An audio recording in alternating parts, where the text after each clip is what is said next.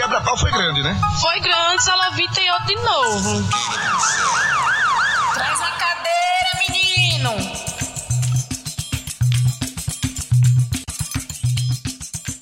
Ai, Leila, eu não sei nem como é que eu vou te falar e principalmente como é que eu vou fa- falar para os ouvintes que nesse episódio nós vamos mais do que destruir sonhos. Acima de tudo, nós vamos abalar a fé de muita gente. Pois sim, menino. Eu tô. Eu tô também, né, com medo, porque a excomunhão vem. Eu vou te processar. O recebidinho do Vaticano vem. ADM do Chico. E se não for pra gente, vai ser pros protagonistas dessas partilhas de hoje. Por isso, eu quero deixar claro aqui que desde já ó, o nosso programa, ele é gospel. E o nosso papel aqui é partilhar o que a gente recebe por e-mail, tal qual o nosso Senhor mandou, não por e-mail. Exatamente. Então não fuzilem o mensageiro, muito menos o mensageiro da graça divina, que somos nós dois. Aleluia, arrepiei. Por que, que na Bíblia vocês passam pano para pai matando filho e aqui vocês não podem ligar com a fof... com a partilhazinha de uma congregação, de uma paróquiazinha que seja? Pois é, se benza, ouvinte, raso, se benza. Peça perdão a Deus, porque agora é hora de edificar, com histórias que vieram diretamente da casa de nosso pai. Mas antes, uma ligaçãozinha.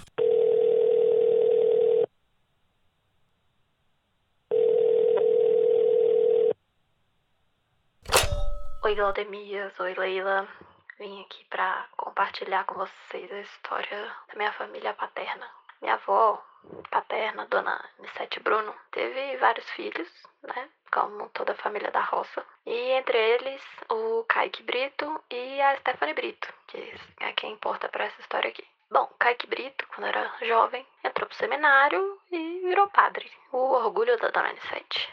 Daí ele se formou, saiu do interior, onde a nossa família morava, e foi celebrar a missa na capital. Depois de uns anos, a Stephanie Brito foi morar com ele, né, já que ela também era jovem, tinha mais oportunidade e tal. Acontece que essa tia Stephanie frequentava muito a igreja de um outro padre, o Alexandre Pato. Depois de um certo tempo veio a bomba.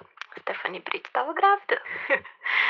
Fizeram aquela brincadeira de quem chegar por último é a mulher do padre e ela nem se mexeu. Bom, Alexandre Pato assumiu a criança, mas não largou a batina. Comprou uma casa pra ela, né? Ela morava em uma cidade e ele ia celebrar a missa na outra cidade. Eles tiveram um segundo filho ainda e ele continuava padre. Tio Kaique Brito é, seguia firme e forte no celibato, né? Firme igual prego no angu, que apareceu uma outra moça na igreja dele, que balançou o coração. A Priscila Fantin, moça bonita, tal. E aí o Kaique Brito, muito apaixonado, resolveu fazer o contrário do Alexandre Pato e pediu autorização da igreja para poder sair e casar com a Priscila Fantin. Mas parece que tinha que pedir autorização do Vaticano e demorou demais para chegar, né? Sei, acho que o Papa tem que responder muitas cartas, então demorou muito. E aí teve outra treta que o bispo da cidade não queria deixar ele sair. Por algum motivo escroto que eu não lembro, que eu era criança na época. Aí o tio Kaique Brito é, falou, quer saber? Tô nem aí. e falou assim, vou sair mesmo. Até porque a Priscila Fantin nessa época já tava grávida. Resultado, o padre Kaique Brito foi excomungado da igreja e pegou tanta raiva que nunca mais assistiu missa nem na televisão. E, bom, no fim da história, o ex-padre Alexandre Pato trocou Stephanie Brito por outra mulher, né? Largou ela e dois filhos, largou a igreja e pouco tempo depois morreu de câncer. E o ex-padre Kaique Brito, excomungado da igreja, e a Priscila Fantin, mulher dele, continuam até hoje casados, felizes. Hoje em dia são professores e têm duas filhas. E no meio disso tudo, a dona Anissete Bruno, minha avó, com uma fé inabalável, tem dois filhos inimigos do Vaticano e continua indo à missa todo domingo. e é isso. Um beijo. E no link ao vivo da rua deste episódio, eu quero abordar uma coisa Diga-me. que é um, um dilema moral e ético, né? Já que a gente tá falando assim. Diga-me, Isis Camparim da Paulista. Então, isso aqui não é da Paulista. Não vou dizer a geolocalização porque tem muito doido no mundo, né? Mas. Ai, meu Deus, é verdade. é, mas, é, isso aconteceu realmente não aqui na Paulista. Aconteceu em um outro lugar que eu costumo ir, que tem crianças que vão vender pano de prato. E assim, esse lugar que eu costumo ir, que eu estou falando, é um, um bar pra tomar cerveja. Happy hour, né? Essas crianças chegam mais uma criança, tipo, 4 a 9 anos. Criança, criança, vendendo pano de prato. No governo Paulo Guedes, criança de 9 anos ainda é considerada criança ou já é força de trabalho? Eu acho que é força de trabalho já. Tá. Porque essas, essas pequenas forças de trabalho, elas vão vender pano de prato no boteco, coisa de assim, 11 horas da noite. Fala, menina, quantos anos tu tem? E eu fico indignada quando eu vejo esses meninos. Só que eles ficam fazendo uma cara de necessidade, que deve- devem tá, Ninguém vai com 4 anos vender pano de prato se não estiver passando por necessidade, óbvio. Às Às 11 horas, 11 horas da da noite, noite. a cara que eu ia fazer era de socorro. Então, aí o que, que eu fiz? Ai, meu Deus, lá e vem. Eu, eu- Isso aqui é um link ao vivo da rua retroativo. Isso é do carnaval de 2020, antes da pandemia. Que eu falei pra criança assim. Eu dei um conselho e eu quero dizer pra pessoa que tá ouvindo que isso me corrói. Por isso que eu trouxe essa questão pra cá, pra nossa terapia. Tá. Eu disse assim pra criança: Menino, por que que tu tá aqui, tu não tá na tua casa? Porque, tia, eu tenho que vender, tia. Comprei pano de prato, tia. Assim, gente, eu já tinha comprado alguns panos de prato dessas crianças, porque eu fico mal de não comprar. A pessoa se sente mal, né? Porque, tipo, é uma situação muito foda. Sim. Aí, como era véspera de carnaval, eu falei assim: Ei, faz o seguinte, por que que tu não vende? Glitter, house preto. Nossa, mas a, publicitária, ela não consegue um minuto, né? Puta que merda. Mas eu falei pra criança, por que que tu não vende glitter e balinha, né? House preto, essas coisas. Aí a criança, tu acredita que no dia seguinte ela foi, levou os paninhos de prato, mas tinha bala e tinha glitter. E aí a criança, né? Enfim, o meu ponto é, eu me sinto mal, porque de fato a criança levou a sério o conselho e vendeu coisas. Teve uma galera comprando glitter no bar. Por quê? Porque ia pro bloquinho no dia seguinte. Só que eu, eu me vi assim, caramba, cara, o que que eu fiz? Eu impulsionei vendas e ao mesmo tempo eu Corrompeu. Eu não sei o que eu. Eu, eu, Corrompeu. eu colaborei de- da maneira mais podre que eu poderia fazer, sabe? Assim, É uma questão que eu tenho. Ao mesmo tempo, eu, eu me pego pensando, Glaudemias, eu estou incentivando o trabalho infantil? Olha, como a gente tá no governo Paulo e a gente tem que sempre rever a realidade pra nos favorecer, eu acho que você apenas criou um MEI. Ah! Entendeu? Você incentivou. É, você incentivou o quê? A economia local. Ressignificando, né? Sim, total. É, e agora sim, o link é ao vivo da rua daqui, realmente, do prédio. A síndica não deixa pendurar roupa na janela nem na varanda. Palhaça, ridícula, colorida, vai pro circo. Vale a varanda na tua? E eu descobri que isso é uma coisa muito recorrente em São Paulo. Não pode secar as roupas na janela. Vai, se tu colocar um armário, um, um- um varal na Multa. tua varanda, ela vai, ela, ela vai te notificar? Dá multa. Vale, que E besteira. aí eu, como cearense, eu penso assim, quando você se muda pra um lugar que tem janela... Mas aí também não tem sol, né? Só Não, fumaça. tem dia de então- sol, tem dia de vento, de sol. Ah. E aí, a gente que é do Nordeste, por que, que a gente mora com, com alpendre, com varanda, com janela? Pra pegar um vento? Pra secar, secar a roupa, pegar um Uhum. ventinho. Se você não pode usar essa estrutura, você que é arquiteto, você sabe. Pra secar roupa, qual que é a graça de ter uma janela? Ah, a varanda é um espaço de lazer. E o que é que impede? Você sentar enquanto sua roupa seca. Hum, ele- isso aí eu acho que é do lobby das Lave Seca, o lobby da tecnologia, das Big Techs. Total, total. Se ela disser, ah, é porque vai, vai prejudicar a estética da fachada, vai dizer, que fachada, minha filha? Olha, isso aqui é só um monobloco. Ela já tá prejudicada. Claudemias, dá um argumento bom aí pra todo mundo que não pode pendurar roupa na janela, que eles vão falar da estética, eles, eles falam que é da estética mesmo. Eu vou dizer assim, primeiro vai cuidar da estética da sua cara, sua feia. Ei, vagabunda! E aí... aí eu ia ficar com muita raiva se eu tivesse pendurando minha roupa e, e viesse com um negócio desse. Que besteira. Pois é. Esse foi meu quickly link ao vivo da rua. Que velha chata. Já tô revoltado e já vou puxar aqui também a, a minha indignação, que é o quê? É, a Datafolha e todos os outros veículos de obtenção de dados sobre eleições, eles podem simplesmente acabar. Eles não precisam mais atuar porque os bolsomínios da minha cidade, aqui de Glaudetown, eles estão fazendo a apuração política deles com os dados colhidos do, dos stories do Instagram. Vai, dá para fazer. Meu Deus. Então, todo dia, é, todo dia sai uma apuração. Assim, gente, 2022 é Bolsonaro certeza, não tem, já tá tipo 97% as bocas de urna.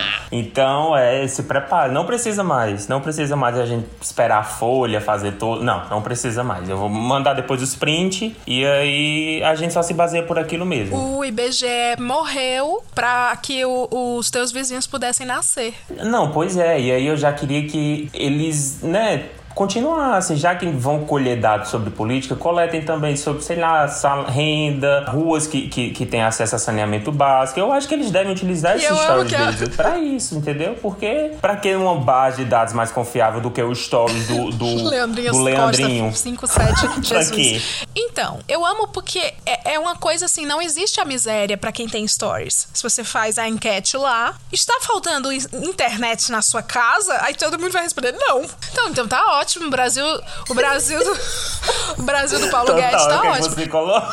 Uhum. Todo tá mundo lindo, assim. internet, é Cara, é isso. Os problemas, como diz o pessoal do Partido Ai. Novo, é a gente que cria.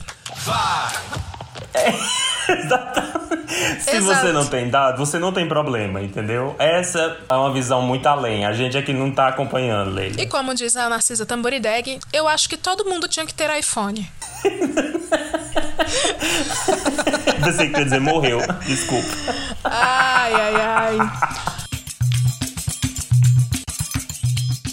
Olha, Glaudemias, a gente está inaugurando um quadro aqui hoje. A gente está inaugurando o Direito de Pitaco. Que eu já amo de coração. É, porque é o quê? São e-mails que os nossos partilhers enviam, que às vezes não é nem uma partilha, às vezes é uma errata, às vezes é uma consideração, sei lá. E aí eu fiquei, cara, que aba que eu jogo isso no meu Excel de partilha. Joguei, criei a aba Direito de Pitaco. Então você tem o direito de dar pitaco aqui na história de outrem. Que nem a gente. Fazer seu juízo de valor em Cristo. É esse momento que você se materializa aqui do nosso lado, porque a gente tá aglomerando uhum. aqui, tem eu e 50 pessoas junto com a Leila. E você tá aqui partindo, tá gravando um podcast com a gente. Só que sem falar. E você sabe que o, o programa de hoje é sobre as nossas igrejas, né? Chama Lá na Minha Igreja. E para combinar com o tema do programa de hoje, a gente tem o direito de pitaco de um padre. Um ou outro que destoa. Eu acho que esse é o podcast que faz mais sucesso entre Ai, párocos. De verdade. Do nicho gospel, talvez a gente seja o artista indie mais popular, sabia? Porque a, a gente é, é, é, artista. É artista indie, a gente é. é como é que chama? A gente é muito underground. Underground. É, total, total. Underground, no caso, né? Porque os, grand, os grandão do Spotify, a gente aqui tá embaixo deles. É, a gente toca assim no Lollapalooza, entendeu? Uma é. coisa assim. A gente vai pro abre o show do Wanda. É, total. E o padre que mandou pra gente o seu direito de pitaco diz o seguinte: Olá, Leile Glaudemirs, tudo bem com vocês? Não, padre, não está. Espero que estejam bem e atentos para captar sempre mais partilhas para alegrar o nosso dia. Me chamo Fábio de Melo e sou do Campo Grande, Mato Grosso do Sul. Não precisa mudar meu nome. Ah, então é Paulo. Então, o nome tá, dele é então, é Paulo, tá, galera? Aqueles que ensaiam antes.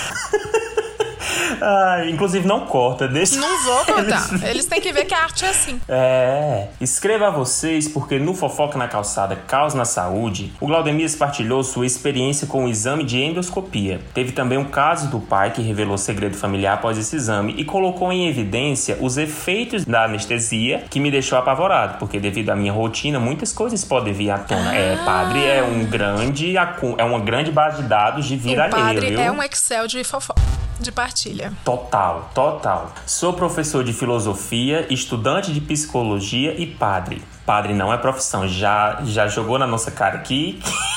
Eu Mas vou... você tá brava? Tá bom. Já que esse podcast é gospel, já me sinto em casa. Já fiz endoscopia por volta dos 17 anos e os efeitos só me fizeram cantar uns pagodes que eu gosto e falar umas coisas aleatórias. Até aí tudo bem. Mas hoje, pensando na atividade como sacerdote, eu vou pensar mil vezes antes de fazer esse exame, porque vai que solta um segredo sem querer. Padre tem que guardar sigilo tanto dos pecados como também das fofocas contadas no confessionário. E olha que tem uns fiéis que vão confessar e só falam da vida alheia. Benza a Deus. A gente seria esse fiel, esse tipo eu de seria, fiel, talvez. Eu seria muito. Eu vivo constantemente imerso nas partilhas, porém vou ficar devendo uma, col uma colaboração. Mundo cair. Mas quando tiver um caso que não esteja ligado ao confessionário, virei aqui partilhar com vocês. Um grande abraço e parabéns pelo trabalho no podcast. Escuto todos os quadros. Desculpe os erros, pois estou na fila de vacina aqui no postinho do bairro, ícone ícone. Ícone da OMS. Ícone que acaba com qualquer antivax. E tenho que prestar atenção na senha. Deus os abençoe. Abençoe o senhor Amém, também, padre. padre. Olha, padre, eu, eu quero fazer um apelo aqui tá? Ao Papa Francisco. Já vamos ser excomungado mesmo. Você não. Ah. Eu e o Glaudemias. O padre não pode falar, eu vou falar por ele. Já que estão revendo aí esse negócio de celibato e tal, reveja o negócio da confissão. Então? Sei lá, deve estar. 2021 Olha a fake news. é assim que nasce. é assim. Daqui a pouco aparece lá no canal do Terça Livre. Enfim, vocês do Vaticano, se vocês vão rever uma coisa, vocês vão rever, sei lá, casamentos, vocês podem rever a partir a confissão, né? Ter alguns graus de partilha na confissão. O pobre do padre não pode contar pra ninguém. Por que não uma roda com todo mundo na igreja faz uma roda, porque fila é uma coisa hierárquica, né? A Montessori já fazia todo mundo ficar em roda, coloca todo mundo no chão e vamos um falar da vida do outro, olhando na cara, entendeu? Eu acho que isso é uma partilha. Isso era o que provavelmente o que o, o que a fé cristã prega, né? Entre os outros, partilhar entre os outros. Então não, não precisa desse, desse confessionário. Não, eu acho que assim, a confissão é um sacramento sobre perdão. Você conta para o padre que é o representante de Deus na terra e ele te perdoa, né? Em nome de Deus. Muito bonito. É isso. Em nenhum momento tá dizendo assim, e não pode fofocar. Entendeu? Isso aí eu não sei. Na linha do tempo da humanidade, alguém inventou isso. Mas enfim, Jesus nunca Total. falou assim, não partilheis. Pelo contrário, Jesus falou, ide e anunciai. Jesus, depois de falar, partilhei. É. Enfim, fica aí a reflexão, né, Vaticano? Será que eu tenho que fazer tudo aqui? Hum. Não, é total, total. Depois de, depois de dar um emprego pra uma criança vendedora de pratos, a Leila tá fazendo o rebrand aqui do, do cristianismo, né? não para, ela não para um minuto, galera. Ai, eu amei que você falou da criança de pratos, porque, enfim, em nossos corações vamos refletir se o que eu fiz foi apenas foi errado ou se foi alguma coisa errada pra caralho, porque assim, não há uma saída positiva pro que eu fiz. Eu acho, amiga, que como os dados.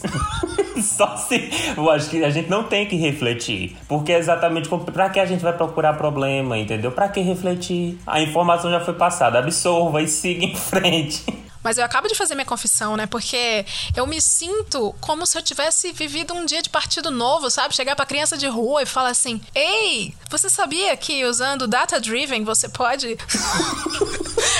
Tá, tu foi, a- tu foi a Joyce, a lá em 2018. Você pode aprimorar as suas vendas e os seus ganhos? Criança parceira. ai, ai. Aí termina e coloca lá embaixo assim, feminismo. Hashtag Kids Power. Sim. Bom, e é nesse clima de indignação e rindo pra não chorar que a gente entra na sessão que vocês amam. A sessão que cobra o ministro da Economia, o até então, eu não sei se esse homem vai durar muito, o até então ministro da Economia, Paulo Guedes. Por quê? Porque você prometeu. Não, não é prioridade, tá certo? É isso que você quer ouvir? Tu falou isso agora. Se ele não durar muito, então ele talvez seja o vencedor dessa edição do reality governo Bolsonaro, porque ele e Damares são os finalistas. Eles não saíram, verdade. pegaram líder por várias semanas, fugiam sempre dos paredões. É o Fiuk e É, a Damares é a. Juliette. desculpa, É. Cactus. Desculpa, desculpa, retiro o que eu disse. Esse podcast acabou de cair. Eu, eu invoco o BTS. Sim, sim, a gente é K-pop. Ai, como é o nome do fandom deles? É Army, né? O A gente é Army. Army. Aqui, ó, os coração. Tu faz nos coração, que eu não sei fazer. Pode começar. E para participar da nossa sessão, Paulo Guedes, você prometeu, o e-mail é aquele mesmo de sempre. Contato arroba hoje tem podcast.com. Mande seu caso que nós vamos ler aqui, vamos substituir os nomes dos envolvidos pelos de famosos, que sequer fazem ideia do que ocorreu, mas excepcionalmente nesse episódio, a pedido da pessoa que nos enviou, vamos citar sim os nomes de cada um por motivos de desespero. Eu gostei Aham. que nesse episódio as pessoas estão dando cara a tapa, Então, né? o padre disse o nome, a. Essa pessoa, ela- eu substituí o nome dela, mas eu mantive o nome de quem ela está cobrando, porque a situação está periclitante. É um avanço, né? É o poder da fé. O poder da fé. Ela, ela vai revelar. Cobrança de Luma de Oliveira. Olá, Claudemias e Leila. Meu nome é Luma de Oliveira e tenho alguns amigos, entre aspas, do ensino médio que me passaram a perna e eu estou esperando até hoje receber. Estou hoje em dia na faculdade e esses alunos do ensino médio não me devolvem o que emprestaram de mim. Caramba, ela guardou por tipo quatro anos. Estou ansioso para tal execução. E aí, gente, ela elencou. A gente guarda o, que- o melhor de cada pessoa, né? Aham. De uns você guarda mágoas. Alguns nós levaremos pra sempre, pode ser o dinheiro. Sim. Ela elencou, tá, Glaudemias? Ela pôs calote 1. Rian Lucas. Pode falar o nome dele, que é pra ele saber que é ele. Amigo do ensino médio. Três anos estudando juntos. Tá há dois anos com a camisa minha do Vasco da Gama. O meu time do coração. Eu já tentei pedir várias vezes e ele sempre manda uma figurinha engraçada e só ri. A ninguém você agradou aqui. Eu gostaria muito de ter minha camisa de volta, viu, Rian Lucas? Eu amei, eu amei, eu já amei. Pra mim é o melhor Paulo Guedes, você prometeu. Total. Se superem. Olha a observação, que maravilhosa. Observação: Rian Lucas nem é vascaíno e a minha camisa é original e foi caro. Observação: Rian Lucas não é vascaíno e a minha camisa é original e foi caro. Se tu não me devolver, tomara que tu caia. Eita porra! Ai. Ai, é o Luma de Oliveira perfeita. Calote 2. Bárbara Kimberly, eu amo os nomes dos seus amigos desde já. E, e realmente, não tem por que a gente mudar. Olha esses nomes maravilhosos. Bárbara Kimberly. Bárbara Kimberly. Ela estudou no Aris. Februário de Sá, ela foi rainha do, do ano de 2007. Amiga linda do ensino médio, hoje em dia é da minha sala da faculdade, está me devendo dois livros da época que nós tínhamos que ler livros obrigatórios para fazer prova de literatura do ensino médio e de vestibulares. Hoje faz três anos já que ela tá com os meus livros, eu gostaria de tê-los de volta, porque eu nunca nem li esses livros, kkkk, mas eu prometo que se ela devolver eu vou ler. Se tu não me devolver, tomara que tu me dê um sobrinho. Ameaça. Eu gosto que cada, cada calote tem o, a maldição. é muito bom. Tem a maldição e combina Ai, com o nosso Por tema. favor, próximos casos do, do Paulo Guedes, continue com a, com a tradição da maldição. Eu acho que é importante. Tem Sim. A Bluma de Oliveira criou um novo momento, um novo um mojo aqui a mais pro nosso programa. E eu gostei que tá dentro do tema, que é a coisa da, a coisa da, da espiritualidade, né? Ela roga uma praga. Total. Calote 3, Anne Crente.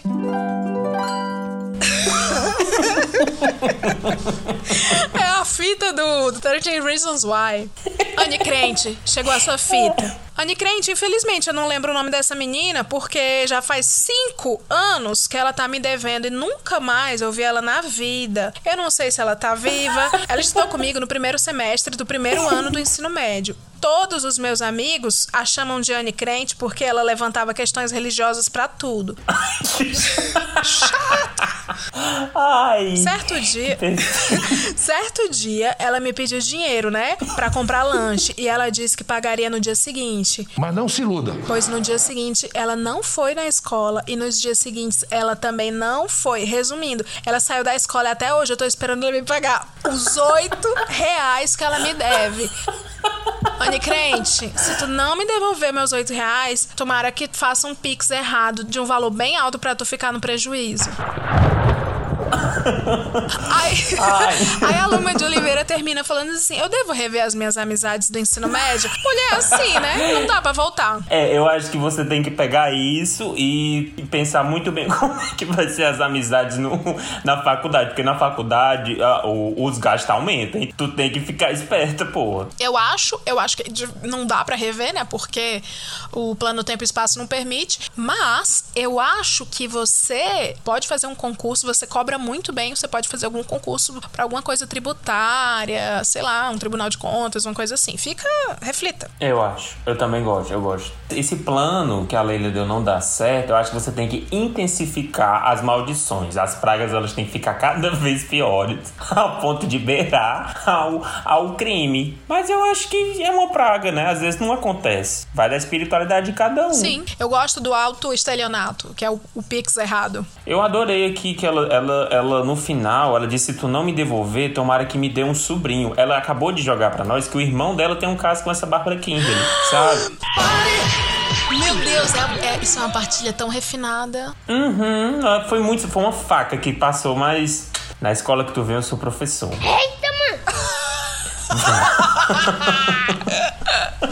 Eu amo. Partilha dos hosts. Partilha dos hosts. Eu devo dizer que o tema é igreja, lá na minha igreja. Partilha dos hosts, que é a grande thread exposed, vamos falar, exposed de Leila e Glaudemias, a thread. É, a gente guarda pra falar aqui. É, total, total. É bom, a minha, né, diretamente no tema, lá na minha igreja. Igreja, igreja. Cadê seus estudos? Lá na minha igreja, é, vai ser de uma época que aqui na minha cidade, né, veio um, o que na igreja católica chama-se seminário é, de alguma coisa. Sei lá, seminário de algum santo, de alguma, de alguma coisa envolvida com, com a igreja. É, São- pra você, ouvinte satanista, seminário é onde formam-se os padres, né? É, mas nesse caso é um seminário feito por.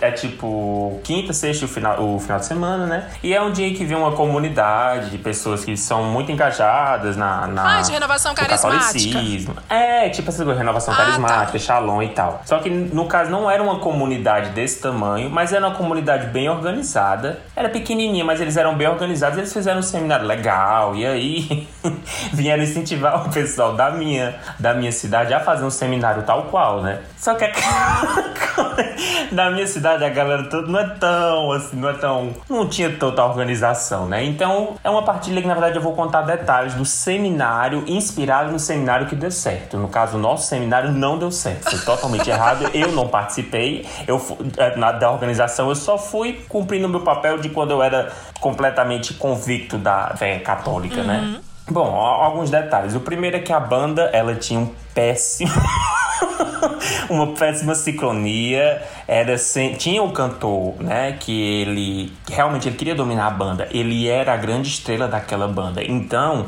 enquanto tava todo mundo aqui no Glória, Glória, Aleluia, ele tava no Glória, fazia os melismão assim, sabe? Tá, tá. E aí. A banda... e, só que assim, ele fazia, mas não era bom. É, ele fazia porque ele achava que tinha que Oh, fazer. meu Deus, eu odeio momento, gente.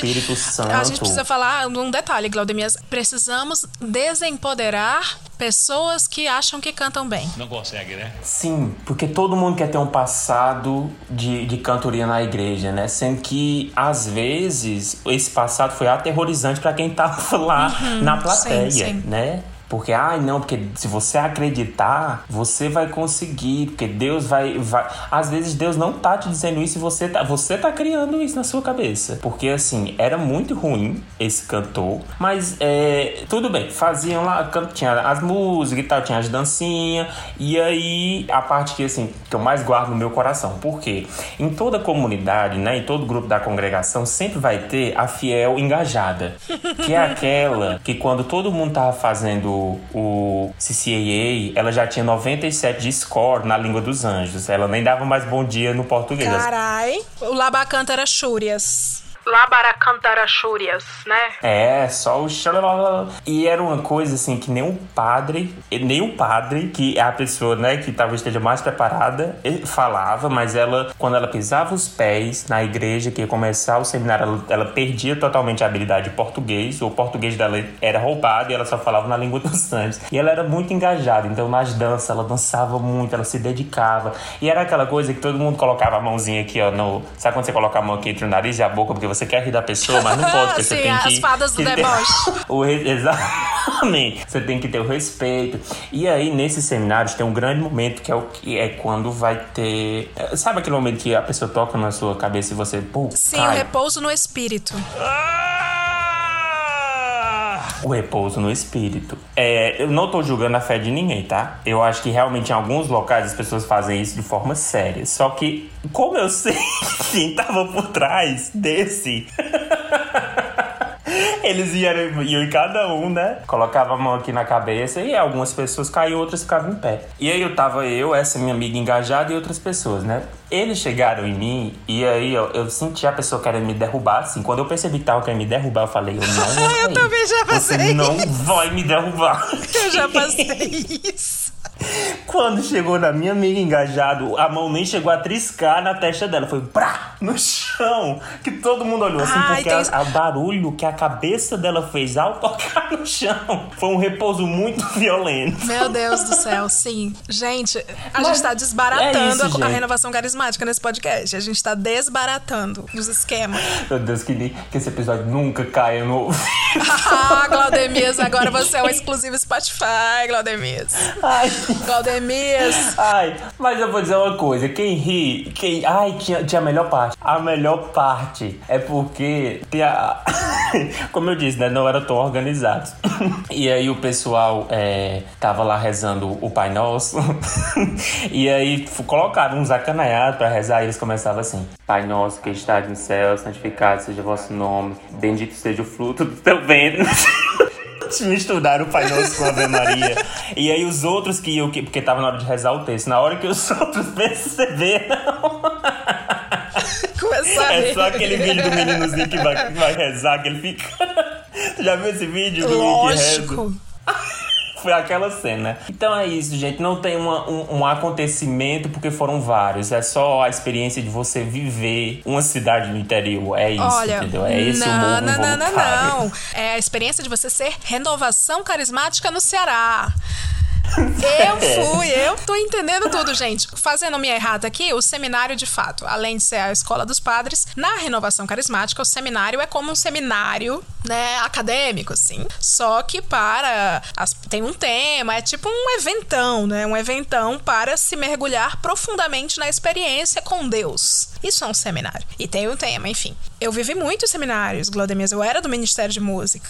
É, tipo, tem, eu sei que a renovação tem, eu, eu acho, se não me engano, Shalom também Várias, tem. várias, todos. Essa que foi na minha cidade não era uma dessas conhecidas, eu não me lembro o nome agora. Era uma que eu nunca nem tinha ouvido falar. E aí, se eu não, foi um grupo, o grupo de jovens aqui da minha cidade que resolveu, vamos fazer o nosso seminário. E aí deu todo essa, esse evento maravilhoso que eu narrei pra vocês. Eu amo. Eu vou te falar rapidamente, só porque você falou do, do repouso do espírito, que é esse momento de profunda experiência em que muitas pessoas chegam a desmaiar, né? Tamanho, tamanho contato com a sua experiência divina. Eu não vou fazer Uhum. juízo de valor, tô aqui mentalmente. Leila. shh, shh, Não, ó, mas eu, eu vou te dizer, eu realmente não julgo, mas nesse eu julguei porque eu sabia que, que, que a pessoa que caiu era Eu era emocionada.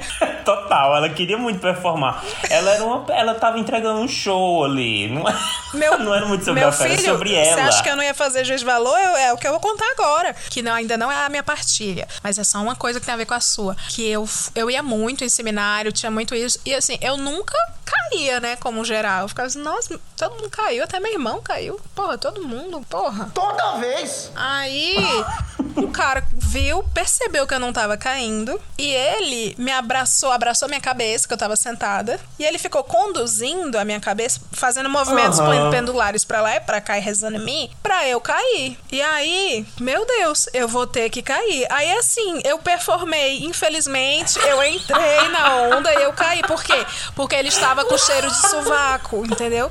Ele tava agarrando a minha cabeça. Aí no que eu caí, isso era um retiro, né? Era um seminário retiro. Retiro, gente, é quando vai todo mundo, paga, todo mundo paga em torno de 40 a 100 reais e vai pra algum lugar distante fazer o que um seminário faz, só que com piscina.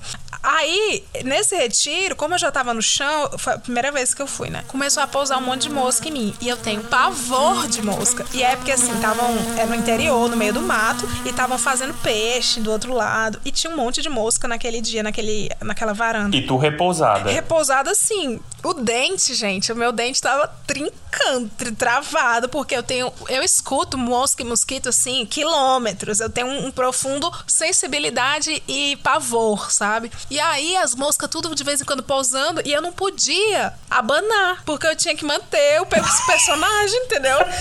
Senhor Jesus, eu sei que você se sacrificou por mim, mas você reconheça que eu também me sacrifiquei nesse dia? Ai, eu tô com dor de cabeça. Mas olha, Claudemias, isso não é a minha partilha, isso era apenas uma coisa pra combinar com a sua. É um spin-off. A minha partilha também é desse seminário, desse retiro. Ai, que, que maravilha. A minha Ai. partilha, gente, é, vamos chamar essa comunidade católica. Eu participei de algumas comunidades católicas. Vamos chamar essa comunidade de comunidade Sangue de Jesus tem poder. O sangue de Jesus tem poder, tem poder, tem poder. Tá. A comunidade de jovens Sangue de Jesus tem poder fez um retiro de carnaval, que era um seminário, que foi esse que eu fui, que tinha moscas. Eu vou te mandar só. Olha isso, esse nome aqui, ó. Puta que. Puta que pariu, gente. O Claudemias me mandou. Eu sei qual que é. Eu sei qual que é. E eu vou dizer pra vocês: essa comunidade que ele me mandou é a que fez a coreografia Fora Lula, Fora Dilma, Fora PT. Mentira. Juro. E fez a coreografia do Bolsonaro é Norte, Bolsonaro é Nordeste. tu acha que quem ia fazer isso não era renovação carismática? Não, Eu achei que era. Eu achei que era evangélico. Não, é no- católico. Nossa senhora. Tinha gente que eu conheço lá. Meu Deus, eu rivalizando aqui o, o- o cristianismo. O que, que tá acontecendo aqui? Neste retiro de carnaval ah, da mosca, eu confesso pra você, Glaudemias, que eu era muito engajada na igreja. Eu era muito, tipo, eu era a menina exemplar. A Sandy, eu era a Sandy da minha comunidade. Eu e meu irmão, a gente era o Sandy Júnior. E aí eu me distanciei. Por quê? Porque, sei lá, entrei no ensino médio, você começa a estudar algumas coisas de ciência, se questiona. Enfim, me distanciei, fiquei com uma certa preguiça de ir em algumas reuniões, achava meio forçado. Aí, é, minha mãe fez o que fez pra eu ir nesse retiro com ela, com minha família inteira, fomos. Chega um momento, tava, eu tava indo toda feliz, né? Tipo, me acolheram de novo, eu tava me sentindo fe- feliz com as pessoas que eu gostava. Sim. Chega um momento que eles fizeram uma exposição de arte do aniversário da comunidade de jovens Sangue de Jesus tem Poder.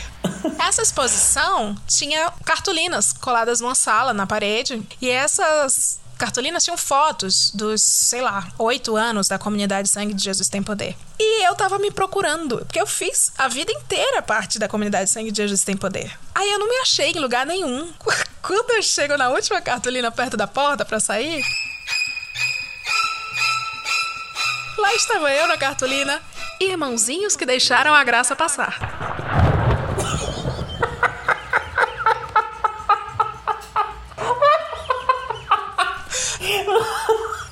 Meu Deus! É nesse nível! Pensa Ó, gente, no, no que- interior a gente é muito mais sutil, viu? A pessoa vem na sua casa, convida, e faz a primeira thread de expo exposed da Leila aí, ó. Gente, fizeram isso. O meu irmão ficou indignado, minha mãe também. Meu irmão continuava lá, mas meu, meu irmão, caralho, muito desnecessário isso. Total. E aí, assim, né? Tipo, me acolheram pra quê? Se era pra depois eu passar por isso. Aí ficou todo mundo me olhando assim com a cara de. Que horror. E agora fala, Miriam, cadê a tua voz? E aí, Glodemias, eu. O melhor da- das fotos, irmãozinhos que deixaram a graça passar, é que além de mim, tinha umas quatro pessoas também que estavam nessa cartolina, que estavam lá, aquele constrangimento. E quem tava com a gente nas fotos, abraçado, e que não deixaram a graça passar, tava com o rosto coberto. Era pra expor a gente mesmo. É, é, é, tipo, eles, eles colocaram a tarja preta quando você vai dar. Deixar todo mundo em preto e branco e só tu puseram umas colorido, igual no bolinhas, umas aniversário. bolinhas brancas de papel na cara de quem? Sabe aquelas bolinhas que marca fita em locadora? Deus, então, cobriram a cara das outras pessoas e era realmente só pra fazer o exposed. Então, gente, isso foi o primeiro thread com exposed analógico que eu já vi. Meu Deus do céu. Enfim, um ódio sem fim. Sutil, um gente, sutil. não, mas, mas- Não. Real, eles colocaram, tipo, só tu tava. Na foto que tava eu, tinha umas duas fotos comigo. Aí na foto que tava eu, tava eu e mais duas pessoas, na outra era eu, uma grande galera. Eles cobriram a cara das outras pessoas. Ficou só eu, e na da grande galera, eles deixaram liberado só eu e as outras pessoas que também deixaram a graça, a graça passar. Gente, é- ah, no interior não acontece. A galera é mais sutil. A galera tem um pouquinho mais de noção. Ai, eu amo. Não, não amo. Essas foram as nossas partilhas. E partilhas com um pouco de, de rancor da parte da Leila. Uhum. Mas a gente continua se afirmando enquanto gospel, sim. A senhora vai dar o seu dízimo pra gente, sim. Entendeu? Não vai desistir ainda da gente, não. Não, porque tudo é um aprendizado, né? E assim, como diz o, o Rafael Ilha, existia um eu antes, no passado. Glória a Deus, eu tô restaurada. E outro agora. E todo dia Deus age sobre nós. Amém. Amém. Glória Adeus. Agora você também, você pode mandar. Você também pode participar com a sua partilha. E é assim que a gente entra na partilha dos ouvintes. É, a gente já começa essa parte aqui pedindo perdão a Deus e aos nossos congregados, porque o que vai vir é só revelação bombástica que abala as estruturas de qualquer igreja.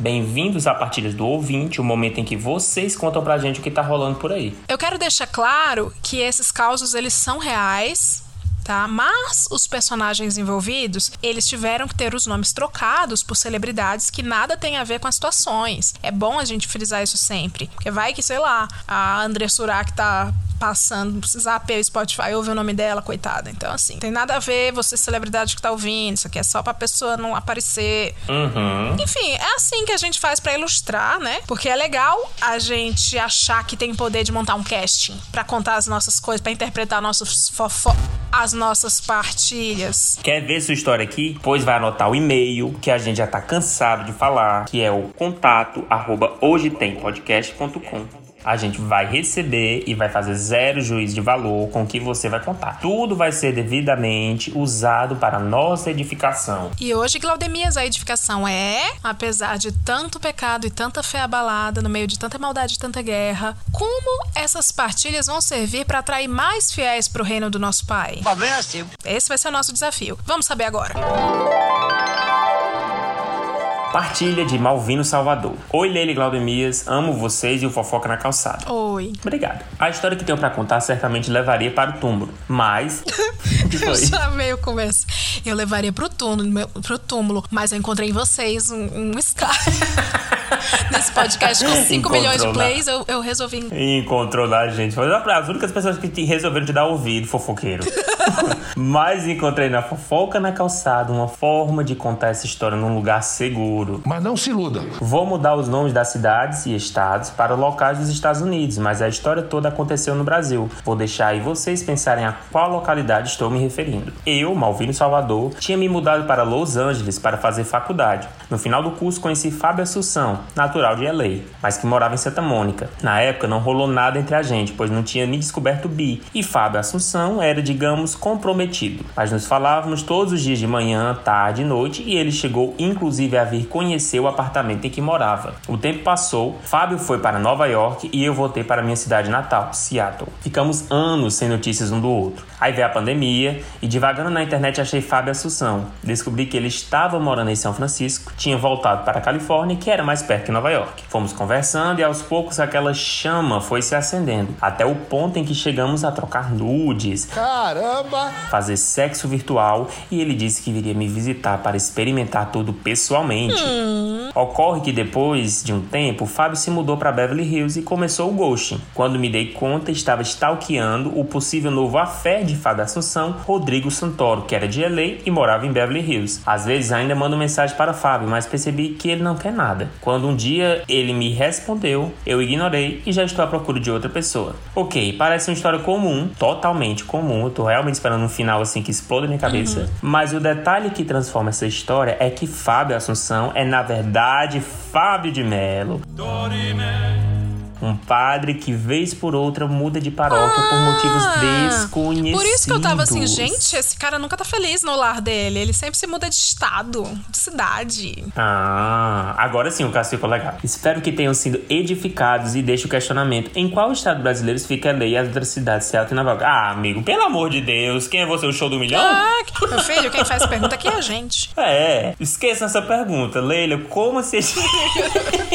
como essa partilha pode atrair fiéis? Cara, eu acho que é sobre a capilaridade das igrejas católicas. Você saber que tem onde você vai, é como um McDonald's. Tem uma igreja, Sim. tem um paro. E você pode ir de Seattle a Nova York, pra Califórnia, enfim. Você pode encontrar e reencontrar o seu pastor, o seu bom pastor, o seu padre. O resto eu não vou comentar, não. É, é, é sobre é sobre a jornada, né? A peregrinação. Essa é a verdade, assim. Ah, não, porque ele tinha uma fé, não sei o quê. Não, cara, ele tava indo de paróquia em paróquia, né? De cidades americanas e cidades americanas, conhecendo. A gente aqui vai defender o padre, né? A gente vai defender a captação, a cooptação de fiéis. Que é isso. Sim, porque o nosso motivo é saber como vamos criar mais fiéis pro reino Sim, de Deus. é- exatamente. A gente não tá aqui, como sempre falamos, pra fazer juízo de valor. A gente não sabe. Às vezes pode ser um gêmeo, entendeu? Entendeu? Pode ser um primo dele, você tá achando que, é namorado. É, às vezes nem é um nude, é um semi-nude. Ai, ai, mas enfim, a gente tá aqui realmente só pra construir, não pra destruir. A gente tá aqui pra destruir pontes e construir morros. Muito bonito. Total. Partilha de Marcelo Rossi. Eita, que é padre hoje. Nós vamos. Ai, eu espero que esse episódio assim passe totalmente despercebido. o medo da. Ai. Oi, Leila, oi, Glaudemias. Eu amo muito vocês dois. Oh, é porque não convive.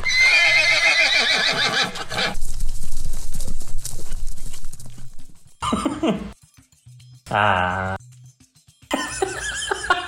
Deixa de ser podre. Deixa eu ver a taxa de Não, retenção. Deixa eu que ver a taxa de bom, que retenção. bom pra gente melhor seus dias. Eu estou regozijado de alegria, pois eu sei que vocês não vão deixar que a minha partilha fique perdida no limbo dos e-mails não lidos de fofoca na calçada. Vocês fazem isso? Fazemos. É. Você deu sorte. Até encontrar uma pauta que dê pra encaixar o o mesmo tema de e-mail, né? É. Vamos pra partilha. Antes de qualquer coisa, eu gostaria de salientar que eu sou mil por cento gospel da Assembleia, tá? Nunca nem vi. Eu também estudo jornalismo e estou procurando estágio. Meu querido, você tá achando o quê? O LinkedIn, ela mandou aqui achando É. que. Ah, tô te entendendo. Na LinkedIn na calçada, não. Tô te entendendo. A minha fofoca. Ops! A minha partilha gospel é justamente sobre uma irmã da minha igreja, vulgo vizinha da frente, que iremos chamá-la de Inês Brasil. Graças a Deus, aleluia. Há muitos anos atrás, o marido de Inês, John Travolta, traiu a esposa com uma outra irmã da comunidade gospel. Na época, foi uma bafafá na igreja. Virela, corre aqui! Depois descobrimos que John saía mais cedo pro trabalho, só que ele desviava o caminho pra casa da irmã Claudete Troiano. Hum. Essa história deu um barraco muito grande. Eu não sei entrar em detalhes, porque eu era uma criança inocente. Mentira! Só que eu não sou mais. eu amei esse momento. Ai, é a virada do personagem da jornada. Esse babado se estendeu por uns 12 anos, mais ou menos, e a igreja só veio descobrir os resquícios desse babado agora. A questão é que John Travolta provavelmente se apaixonou pela assentada de Claudette, mas, pelo zelo de sua imagem gospel e respeito à família, esqueceu ela. É o que sabemos. O que aconteceu foi só isso. Mas Inês nunca conseguiu cumprir aquilo que está escrito em Mateus 18, 21 a 22. Vão lá ver o que está escrito, porque nem só de partilha vivem os ouvintes do hoje tem. Ele tá certo. É. Não ficar dando tudo na boca, dando de mão beijada. Mateus 18, do 21 ao 22. Eu vou jogar aqui que eu não tenho.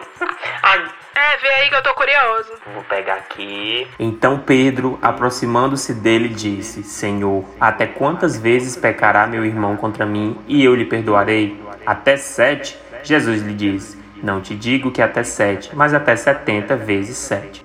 Ah, é conhecidíssimo isso. Ah, foi quando Jesus falou do emoji do palhaço. Por que o emoji do palhaço? Você fica, você perdoa e a pessoa vai lá de novo, aí você fica. "Ah." Jesus, ó, trabalhava com emoji há muito tempo. Ela nunca conseguiu perdoar o marido, mas o erro da irmã Inês foi não ter comprado um vibrador daquela marca gospel Mies. É real, gente, essa marca gospel existe. Uma marca gosta Meu de vibrador? Uhum. Vai lá, ouvinte. M-I-E-S-S. Mies. Eu não acredito, não. Vibradores gospel. Gente.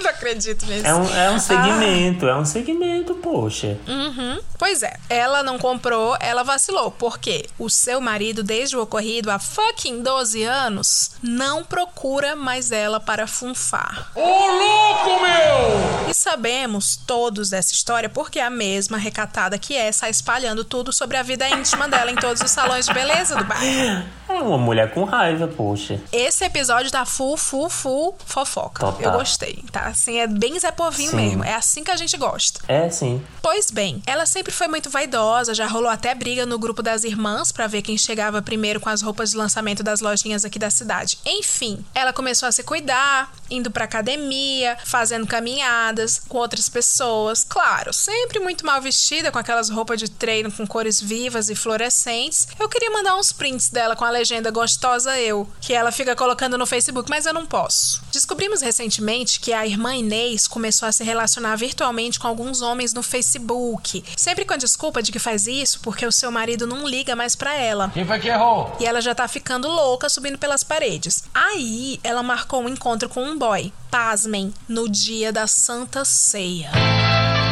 Ambição perigosa. Todos sabíamos para onde ela tinha ido, já que ela não sabe viver em segredo. Ai, gente, é sério, eu vou dizer uma coisa, vou compartilhar aqui com vocês. Não tem, nada, não tem ambiente mais gostoso do que grupo, grupo de comunidade, de igreja, é muito bom. É, é essa, uhum. essa energia o tempo todo. Ai, que ambiente familiar. E é um julgamento cristão, sim, né? Assim. Sim, é bom. Menina, ela é não bom. vive em segredo. O marido nem procura ela. É, e quando a cidade, e é quando a cidade não tem muito o que oferecer para você de entretenimento, a igreja vira o seu cinema, vira o seu shopping. É a Netflix, né? Ah, é, total. A igreja do a igreja a paróquia, né, a matriz, ela andou para que a Netflix pudesse Não, correr. o catolicismo tá, tá entregando entretenimento ó, há anos, há anos. Muitos anos e é, e é on demand.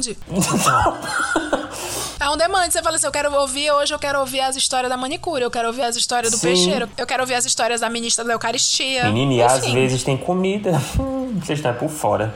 Uns dias depois, descobrimos que ela estava de papinho com um pastor de outra igreja, que era amigo de um antigo obreiro aqui da nossa. E que ela saiu daqui por terem descoberto que ele dava em cima das irmãs daqui também. Enfim, menino maior rolo. E o pior disso tudo, parece que ela já foi até pra um date com o tal pastor e levou vários presentes da Boticário pra ele. Eu amei essa parte. Meu Deus, eu amei demais. Sim, e eu amo porque é, é, é partilha gospel. É, é gospel é uma partilha evangélica, então torna tudo É melhor.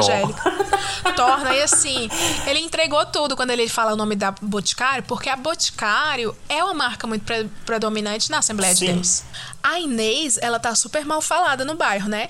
Mas aparentemente ela não liga muito pra isso. Mas a situação tá ficando séria, porque o John Travolta, ele já saiu de casa duas vezes, mas voltou e a gente não sabe o porquê. Mas ele estava vivendo debaixo desse jugo de opressão, que é a infidelidade que ele mesmo plantou. Não mexe, não mexe, não mexe com meu varão, porque pra mim ele é best, pra você é maldição. Eu só tô comentando aqui, né, pra igreja orar. Abraços, Ai. gente. Nunca parem de fazer esse programa. Agora nós que vivemos à base de partilha gospel não sabemos mais proceder sem vocês. E Eu tenho milhares de partilhas gospels com níveis mais decadentes do que esse, mas eu não sei se eu devo. Não sei se eu devo. Me incentivem. Deve Ai, manda, Manda, manda, manda, manda, manda, manda. Pronto. E aí, Glaudemias, como que essa partilha pode atrair fiéis? Leila, essa partilha em si, da forma que ela foi escrita, é o melhor storytelling que existe. Isso aqui Sim. atrai, to, atrai até ateu. Essa menina aqui, ela é o próprio Kanye West, ela destrói É o o menino, é o ateísmo. padre, é o padre Marcelo Rossi. É, o padre Marcelo Rossi. E eu gosto da quantidade de mas e enfim que tem na mesma Sim. parágrafo. Assim, enfim, ela traiu ele, não sei o quê. Enfim, ele gostou da sentada dela. Que é sempre o quê? Vou tirar o meu corpinho de fora. Não, é o famoso, por deixa eu ir, por deixa eu ir. Ai, Eu amei. amei, amei. Como atrai fiéis, eu acho que sim. Eu acho que tudo que o Glaudemias falou, que é justamente ah, tem sempre assunto, tem sempre storytelling, Sim. tem sempre o que ver. É uma festa para os olhos e os ouvidos, Eu e principalmente eu- para o coração. Eu tô sendo sincero, eu adoraria participar desse, dessa comunidade aí. Olha o tanto de história boa que tem. Parabéns, viu? E amém, né? Amém aí na sua missão. Amém, amém. Siga, siga firme, continue partilhando conosco. Deus lhe deu um dom, meu filho. Partilha de Joseph Hassinger. Oi, Leila e Glaudemias. Tudo bom, apesar do governo genocida e do fim do mundo por conta da crise ambiental? Espero que sim. Não. Não, ainda não. Hoje venho partilhar a história de um, dos pais de um amigo meu, pastor Valdomiro e pastora Marlene Matos. Eles eram casados há anos e já tinham três filhos adultos, formando uma família tradicional brasileira. Até que um dia, pastora Marlene Matos acabou tendo um caso com uma membra da congregação dela, que chamarei de Maria da Graça. Maria das Graças era uma religiosa bem fervorosa, apesar de suas vestes não condizerem com o que a igreja dita para os seus seguidores. Por meses, ela e a pastora Marlene tiveram esse caso às escondidas, até que um dia o pastor Valdomiro ficou sabendo e eles decidiram se separar. Como meu amigo ainda morava com os pais, teve que conviver com Maria da Graça, que era uma pessoa bem desagradável, diga-se de passagem. Achava que era a dona da casa, queria mandar nele e nos irmãos dele. Não lavava nem o copo que bebia água. Depois de um tempo, Marlene Matos decidiu dar um pé na bunda de Maria das Graças, Você pode sair daí pra mim, por favor? pois não aguentava a mulher insuportável que ela era. Mas não decidiu voltar ao marido, já que tinha se sentido confortável em caçar 46. Isso aqui tá no e-mail, tá? Então, como toda pessoa recém-solteira, ela decidiu passar para a pegação gospel e a fila foi andando. Durante mais de anos, ela teve várias namoradas sem deixar que a congregação soubesse, sabe-se lá Deus como. Não é um milagre, não? O que é que tu acha, hein? O namoro dela com Marina Lima, por exemplo, do durou dois anos e meio e só terminou porque Marina morreu de câncer do pulmão. Ô, bichinha, Deus a tem. Não sei se vocês estão cientes de um fenômeno da sociedade lésbica chamado rebuceteio, em que todas as sapatãs pegam ex-namoradas de suas ex-namoradas. O que acontece não se encaixa perfeitamente nisso, mas o fato é que enquanto Marlene Matos estava por aí, aproveitando a vida solteira com suas fiéis, Pastor Valdomiro começou a namorar com Maria da Graça. Bicha, puta que pariu! Gente, Caralho! Gostei! Horror, hein? Eu gostei, é, um, é, um, é uma trama maravilhosa. é um plot incrível. E como Maria da Graça queria muito entrar para a família, em menos de seis meses ela engravidou do pastor Valdomiro, que está casado com ela até hoje, e eles têm uma linda filhinha. Meu amigo até hoje não suporta a madrasta, que controla o pobre do menino, não se livrou dessa mulher de jeito nenhum. Minha nossa, será que é com ele a questão? Talvez. Eu vou ser sua madrasta. Aí, puf, terminou. Ah, mas eu ainda tenho outra chance, Sim. 50%. Meu amigo até hoje não suporta a madrasta, que controla a vida do pai, tentando até impedir que ela visite os filhos que já saíram de casa. Por causa desse rancor, meu amigo chama a meia irmã de bastardinha. Ai, Jon Snow. Mas voltando à pastora Marlene Matos, ela ficou muito mexida com a perda de sua amada Marina Lima e cansou de se deixar levar por outros olhos e armadilhas. Por isso, depois do período de luto, ela resolveu casar novamente com outro homem, pois queria voltar a ser uma dama da sociedade e deixar essa vida dupla de lado. Então, há alguns anos, ela já está casada com Bino, um caminhoneiro que também é fiel da igreja. Talvez ela não seja lésbica, só goste mesmo de quem sabe dirigir um Scania. Nunca tive intimidade com, com ela o suficiente para perguntar. O problema é que o cara é burro igual a uma porta e acha que a última pessoa com quem Marlene Matos se deitou foi com o pastor Valdomiro. Meu amigo e Marlene têm uma relação muito franca e conversam abertamente sobre sexo. Com isso, ele ficou sabendo que seu padrasto é broxa.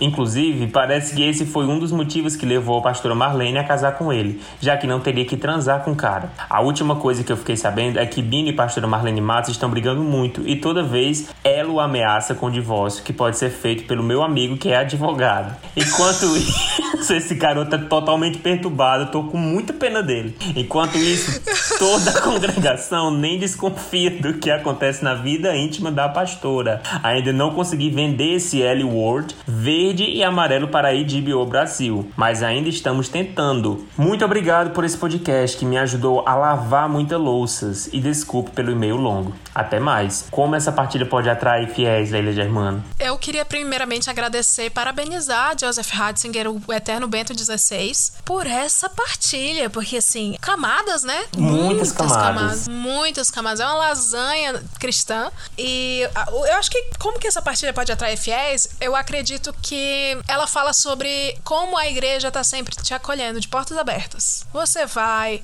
você faz. É, é sobre o filho pródigo, entendeu? E o filho pródigo tá sofrendo tanto. Esse filho. É, tirando o filho dela, o filho pródigo, ele é o filho do filho pródigo, né? Que é uma situação ainda pior. Porque a, a filha pródiga é a mãe dele, né? Que ela tava com o pastor, saiu, viveu umas aventuras, depois voltou pra igreja pra ficar de bem com a sociedade, sei lá o quê. Enfim, e ela tá aí, tá acolhida, e só quem sabe? O filho, o Joseph Ratzinger, o Glaudemias, eu e, E- mais centenas de milhares de ouvintes. Sim, porque que é um lugar seguro pra você compartilhar. E eu também acho que é sobre família. Esse é o plot principal. Porque o que Maria das Graças estava procurando esse tempo todo era uma família. Senhoras, famílias, amém. Essa é a mensagem. E fala também isso, né? Todos os tipos de família. Homem com mulher, mulher com mulher. Aí a, a mulher da outra mulher com o homem, da outra Com mulher. brocha, né? Ninguém, ninguém fala do brocha. A pauta do brocha é invisibilizadíssima. Ajuda. Precisamos da visibilidade Total. broxa. Representatividade. Aqui, ó, depois. Depois de fazer um merchan pro, pro, pro sex shop lá, aí você fala da visibilidade brocha e coloca aqui, ó. Representatividade importa. Que tal todo mundo botar a salsicha lá pra dormir, hein? Mas é isso. É sobre partilhar. É sobre partilhar. Não importa quem. Sim, exatamente. E nem com São quem. novas camadas do verbo partilhar, né? E assim a gente vai para a última partilha, Glaudemias. Ah, Pode começar à vontade. Partilha de Carelli. Sim. o reizinho, né? Reizinho, que andou Reizinho. errando, mas reizinho, reizinho ainda. Olha, eu quero deixar claro que quem pediu pra ser chamado assim foi ele. Foi o Ai, ouvinte. vem aí. Uh, Olá, Leila e Glaudemias. Venho dividir com vocês essa partilha que ocorreu na minha cidade na época em que eu cursava o ensino médio. Cidade pequena, a nossa cultura sempre foi de todo mundo domingo ir pra missa e logo depois se reunir com os amigos e ir pra umas festas que tinham sempre no domingo e que já era de praxe a gente combinar de ir depois da missa. adolescência de todo mundo que de que não tinha uma cidade grande era assim. O meu era comer uma- um pedaço de pizza na HB Lanches. É, o sagrado e o profano ketchup. juntos, né? Sim, sim. É barroco. Então, chegou um padre novo na cidade. Vamos chamá-lo de Padre Reginaldo Manzotti. Padre Reginaldo Manzotti era um padre jovem que chegou na cidade e já quis impor mudanças sobre os hábitos da cidade pacata. Ah, esses são os piores que tem. Hum. São. Teve um aqui que chegou e disse tira as luzes da igreja. Todo mundo ficou revoltado que ele mandou tirar, viu? É o são as pautas. Você que é padre que tá ouvindo, você saiba disso. É. Quando você chega fazendo grandes reformas, é igual com a Câmara dos Deputados. Você não vai ter governabilidade. E só pra dizer uma coisa pra você que é padre, a gente fala assim de você, só que muito escondido, porque, né, ninguém quer problema. Mas a gente fala quando vocês são abusados. E a gente fica com medo na confissão Sim. de a gente contar só uma parte e a gente acha que você- Deus já falou pra vocês o resto. E a gente tem os preferidos, tá? Sim. É. Bom. Muito moralista, ele criticava muito os hábitos e os costumes locais, fazendo com que as beatas criem um ranço pelo mesmo. Existe algum artista hoje que consegue sobreviver sem um fandom engajado? Nossa, Glaudemias, a análise perfeita. As beatas são os primeiros cactos, gente. Elas, É elas te le- levam pra cima, elas fazem comida pra você e vai deixar lá na casa paroquial. Às vezes eu dou carona pra elas e deixar comida e vocês, vocês tratam elas assim. hum, É um grande tiro no pé um padre chegar a querer mexer no mundinho dos cactos beatos, porque são elas que fazem bolo. Top, ah, E aí, hum. quem é que vai fazer bolo pro senhor? O senhor nem tem A fogão de bolo. vai ter que se virar sozinho, né, padre? Nos sermões dominicais sempre havia uma indireta e assim foi. Mas aí o padre Reginaldo Manzotti passou a dar aulas para o ensino médio. Ele criticava os alunos a ponto de palpitar sobre a vida pessoal deles, não se preocupando em juízo de valor. Gente. o padre julgando, o padre, não julguei. Aí depois reclama quando sai da igreja, né, Ana? É, depois fica indo pra LA, pra Nova York. Uma vez teve uma festinha de Halloween, numa dessas festas de domingo. E Reginaldo Manzotti, no seu sermão de domingo, falou sobre isso. Inclusive perguntou quem tinha ido. É claro que ninguém da Assembleia levantou a mão, mas ele chegou a dizer que esses não eram cristãos e dá-lhe a meter lenha nos seus alunos, entre aspas, porque ele soube da festinha na escola também. Enfim, Padre Reginaldo Manzotti andava sempre bem arrumado e com seu perfume essencial da Natura, exalando na escola. É Perceba, Glaudemias, episódio- Sim. Natura está para católicos, assim como a Boticário está para crentes. Sim. Na igreja, ele criou um grupo de casais e se tornaram amigos. Reginaldo sempre ia a confraternizações desse grupo e bebia sua cerveja, sempre se justificando que o pecado era o excesso. Uhum. Essa parte não valia para nós, só para ele. Então começaram a surgir boatos de que Reginaldo estava muito envolvido no grupo de amigos. As beatas acharam um jeito de fazer um motim e tentar tirá-lo do poder. Não conseguiram e ele ficou puto. Passou a ser mais severo nos sermões. A gente sentia a indireta. Fala na cara. E depois ficava tentando imaginar pra quem seria. Mas o melhor vem agora. Passou-se um tempo e surgiu um burburinho que Kelly Osborne era muito amiga de Reginaldo. A cidade, pequena como é, né? Isso virou o assunto. Foram meses de visitas de Kelly Osborne à casa paroquial. Por fim, a bomba explodiu. Kelly Osborne estava grávida de Reginaldo Manzotti. Eita, E ele teve que largar a batina e foi viver com Kelly em outra cidade. Hoje eles têm três filhos e ele passa por mim e ele nem fala, porque eu era o único aluno que desafiava.